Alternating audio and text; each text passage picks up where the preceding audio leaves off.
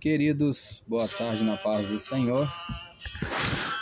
Falaremos de um personagem bíblico por nome de Saul.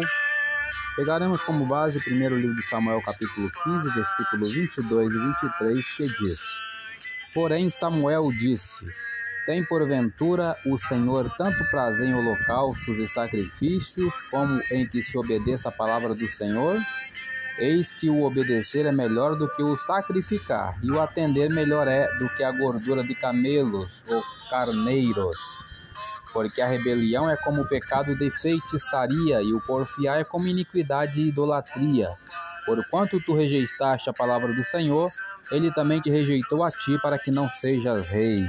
Isso falando com Saul. Sua história encontra-se em 1 Samuel do capítulo 9 até o capítulo 31 ele é também mencionado em Atos 13, 21.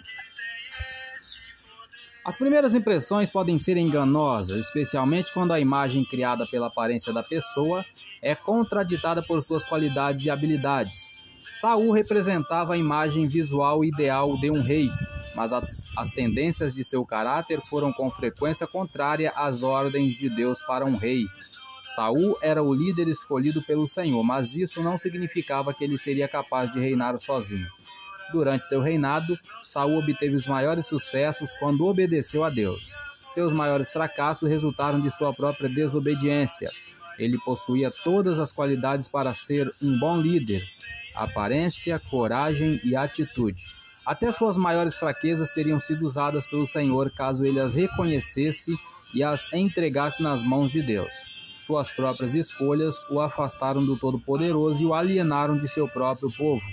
Com Saul, aprendemos que enquanto nossas forças e habilidades nos tornam úteis, nossas fraquezas, fracassos, nossas fraquezas nos conduzem à inutilidade. Nossa capacidade e talento fazem de nós ferramentas, mas nossos fracassos e negligências nos lembram que precisamos do controle do artesão em nossas existências. Qualquer coisa que realizamos sozinho são apenas uma sugestão do que Deus faria através de nossas vidas. Ele controla sua existência. Pontos fortes e êxitos de Saul foi o primeiro rei de Israel designado por Deus. Saul foi conhecido por sua coragem e generosidade pessoais. Ele era extremamente alto, com uma notável aparência. Fraquezas e erros, suas habilidades de liderança não combinavam com as expectativas criadas por sua aparência. Ele era muito impulsivo por natureza, tendia a ultrapassar seus limites. Com inveja de Davi, tentou matá-lo. Ele especificamente desobedeceu a Deus em várias ocasiões. O que aprendemos com Saul, lições de vida. Deus quer obediência do coração, não meros atos de cerimônia religiosa. A obediência sempre envolve sacrifício, mas sacrifício nem sempre envolve obediência. Deus quer fazer uso de nossas forças e debilidades. As fraquezas deveriam nos ajudar a lembrar as nossas necessidades da direção e ajuda de Deus. Local terra de Benjamim, ocupação rei de Israel, familiares de Saul, pai Quis, filhos Jonatas e Isbosete, esposa Ainoã, filha de Aimaas, filhas Merabe e Mical. Que Deus nos abençoe. Amém.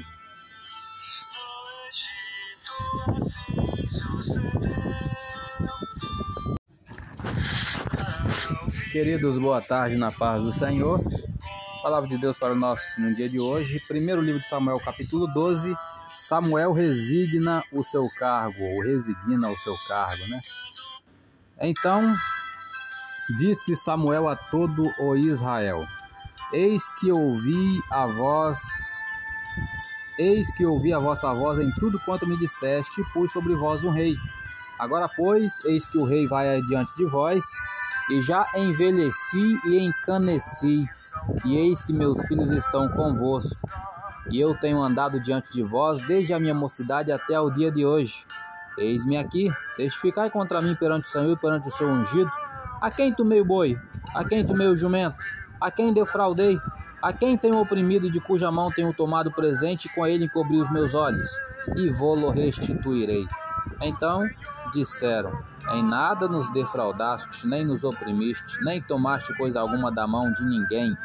E ele lhes disse: O Senhor seja testemunha contra vós, e o seu ungido seja hoje testemunha de que nada tendes achado na minha mão. E disse o povo: Seja testemunha. Então disse Samuel ao povo: O Senhor é o que escolheu a Moisés e a Arão e tirou vossos pais da terra do Egito. Agora, pois, ponde-vos aqui em pé e contenderei convosco perante o Senhor sobre todas as justiças do Senhor que fez a vós e a vossos pais. Havendo entrado Jacó no Egito, vossos pais clamaram ao Senhor e o Senhor enviou a Moisés e a Arão, que tiraram a vossos pais do Egito e os fizeram habitar neste lugar. Porém esqueceram-se do Senhor seu Deus. Então os entregou na mão de Císera, cabeça do exército de Azor, e na mão dos filisteus, e na mão do rei dos Moabitas que pelejaram contra eles. E clamaram ao Senhor e disseram: Pecamos, pois deixamos o Senhor e servimos aos Baalins e a e Astarotes. Agora, pois, livra-nos da mão de nossos inimigos e te serviremos. E o Senhor enviou a Jerubaal e a Bedã e a Jefté e a Samuel, e livrou-vos da mão de vossos inimigos em redor e habitastes seguros. E vendo vós que Naás, rei dos filhos de Amon, vinha contra vós, me disseste: Não, mas reinará sobre nós um rei, sendo, porém, o Senhor vosso Deus o vosso rei. Agora, pois, vedes aí ao rei que elegeste, que pedistes, e eis que o Senhor tem posto sobre vós um rei. Se temerdes ao Senhor e servides e derdes ouvidos à sua voz, e não fordes rebeldes ao dito Senhor, assim vós, como rei que reina sobre vós, seguireis o Senhor vosso Deus. Mas se não derdes ouvidos à voz do Senhor, mas antes fordes rebeldes ao dito do Senhor, a mão do Senhor será contra vós, como era contra vossos pais. Ponde-vos também agora aqui e vede esta grande coisa que o Senhor vai fazer diante dos vossos olhos. Não é hoje a cega dos trigos? Clamarei, pois, ao Senhor e dará trovões e chuva, e sabereis e vereis que é grande a vossa maldade que tendes feito perante o Senhor, pedindo para vós um rei. Então invocou Samuel ao Senhor, e o Senhor deu trovões e chuva naquele dia, pelo que todo o povo temeu em grande maneira ao Senhor e a Samuel. E todo o povo disse a Samuel: Roga pelos teus servos ao Senhor teu Deus, para que não venhamos a morrer, porque a todos os nossos pecados temos acrescentado este mal de pedirmos para nós um rei. Então disse Samuel ao povo: Não temais, vós tendes cometido todo este mal, porém não vos desvieis de seguir ao Senhor, mas servi ao Senhor com todo o vosso coração e não vos desvieis, pois seguireis as vaidades que nada aproveitam e tampouco vos livrarão, porque vaidades são. Pois o Senhor não desamparará o seu povo por causa do seu grande nome, porque aprove ao Senhor fazer-vos o seu povo. E quanto a mim, longe de mim que eu peque contra o Senhor, deixando de orar por vós. Antes vos ensinarei o caminho bom e direito. Então somente temei ao Senhor e servi-o fielmente com todo o vosso coração, porque vede quão grandiosas coisas vos fez. Porém, se perseverardes em fazer o mal, perecereis assim vós como o vosso rei. Vamos ler um comentário que ainda temos tempo. É, Samuel serviu ao povo como seu sacerdote, profeta e juiz, mas Saul exercitou cada vez mais o controle político e militar sobre as doze tribos. No versículo 24 diz: Então somente temeu o Senhor e serviu fielmente com todo o vosso coração. Esta é a segunda vez neste discurso de despedida que Samuel lembrava ao povo que reservasse tempo e considerasse quão grandes coisas Deus fizera por ele.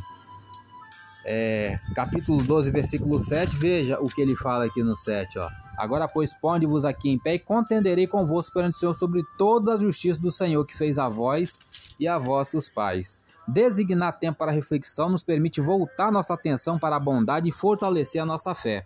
Às vezes, preocupamos-nos tanto com o progresso e com o futuro que falhamos em reservar tempo para relembrarmos tudo que Deus fez por nós.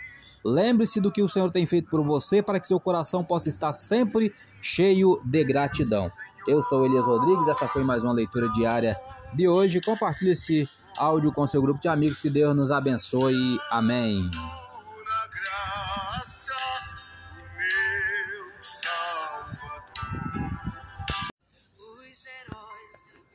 Queridos, bom dia na paz do Senhor. Leitura da revista da Escola Dominical. A lição é de número 1, né, segundo trimestre de 2022. O título: O Sermão do Monte, o caráter do reino de Deus. Texto áureo, Mateus capítulo 5, versículo 11 diz: Bem-aventurados sois vós quando vos injuriarem e perseguirem e mentindo disserem todo o mal contra vós por minha causa. Mateus 5:11. Verdade prática, o Sermão do Monte revela a ética do reino de Deus que forma o caráter do cristão. Para quem deseja ser chamado discípulo de Jesus, não há alternativa senão praticá-lo.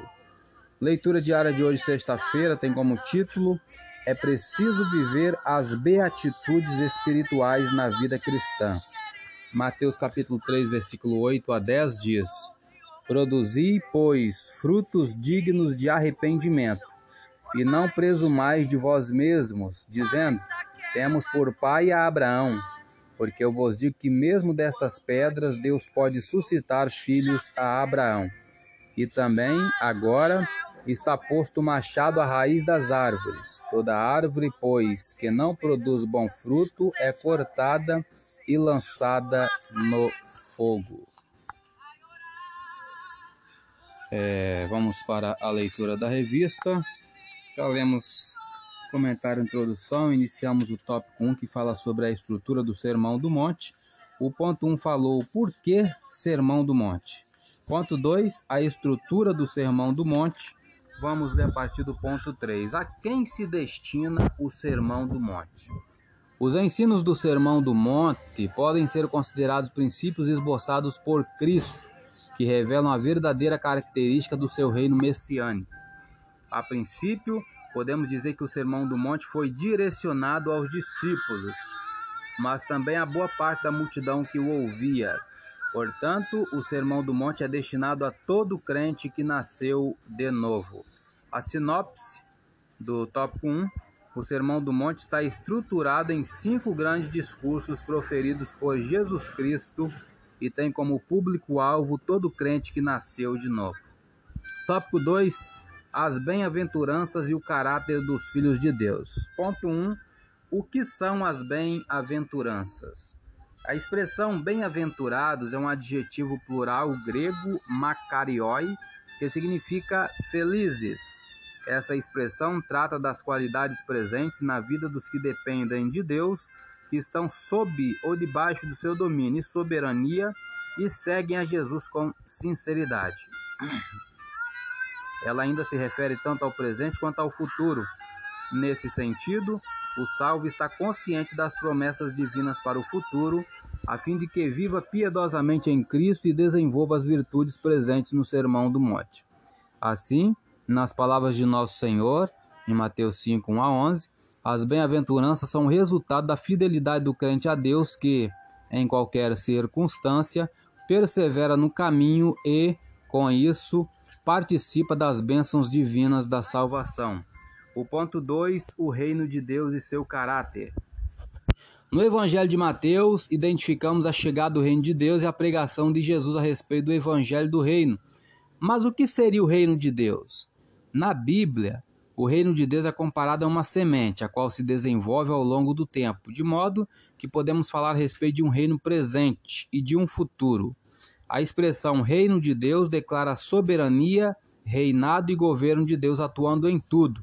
Podemos ainda destacar pelo menos quatro conceitos que se referem a essa expressão na Bíblia. Primeiro conceito, o reino no coração. Um reinado que ocorre dentro do coração da pessoa que se rende à soberania de Deus. É, vamos conferir Lucas 17, 21.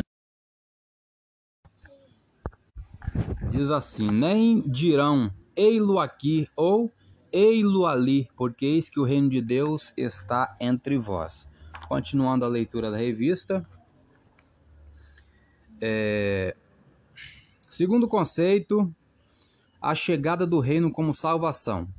Quando a pessoa passa pela experiência salvífica, desfruta de bênçãos tanto espirituais quanto materiais, reconhece e obedece ao grande rei. Marcos, capítulo 10, versículo 25 e 26, vamos conferir. Diz assim a palavra do Senhor: É mais fácil passar um camelo pelo fundo de uma agulha do que entrar um rico no reino de Deus. E eles se admiravam ainda mais, dizendo entre si: Quem poderá, pois, salvar-se? Continuando a leitura da revista, vamos para o terceiro conceito: Igreja, a expressão do reino de Deus constituída de pessoas com o coração regenerado e transformado e que por isso reconhecem Deus como o soberano. A igreja vista como a expressão do reino de Deus. Mateus, capítulo 16, versículo 17 a 19, que diz: E Jesus respondendo disse-lhe: Bem-aventurado és tu, Simão Barjonas, porque não foi carne e sangue quem te revelou, mas meu Pai que está nos céus. Pois também eu te digo que tu és Pedro, e sob esta pedra edificarei a minha igreja, as portas do inferno não prevalecerão contra ela. E eu te darei a chave do reino dos céus, e tudo que ligares na terra será ligado nos céus, e tudo que desligares na terra será desligado nos céus. E vamos para o quarto conceito: toda a criação e a volta do Senhor. A imagem bíblica do governo de Nosso Senhor, em que o universo será redimido e posteriormente haverá novo céu e nova terra, traz consigo a dimensão do reino de Deus. Conferir Romanos 8, 22 e 23. Que diz: Porque sabemos que toda a criação geme e está juntamente com dores de parto até agora. E não só ela, mas nós mesmos, que temos as primícias do Espírito, também gememos em nós mesmos, esperando a adoção, a saber, a redenção do nosso corpo. Eu sou Elias Rodrigues, essa foi mais uma leitura da revista da Escola Dominical. Compartilhe esse áudio com seu grupo de amigos, que Deus nos abençoe. Amém.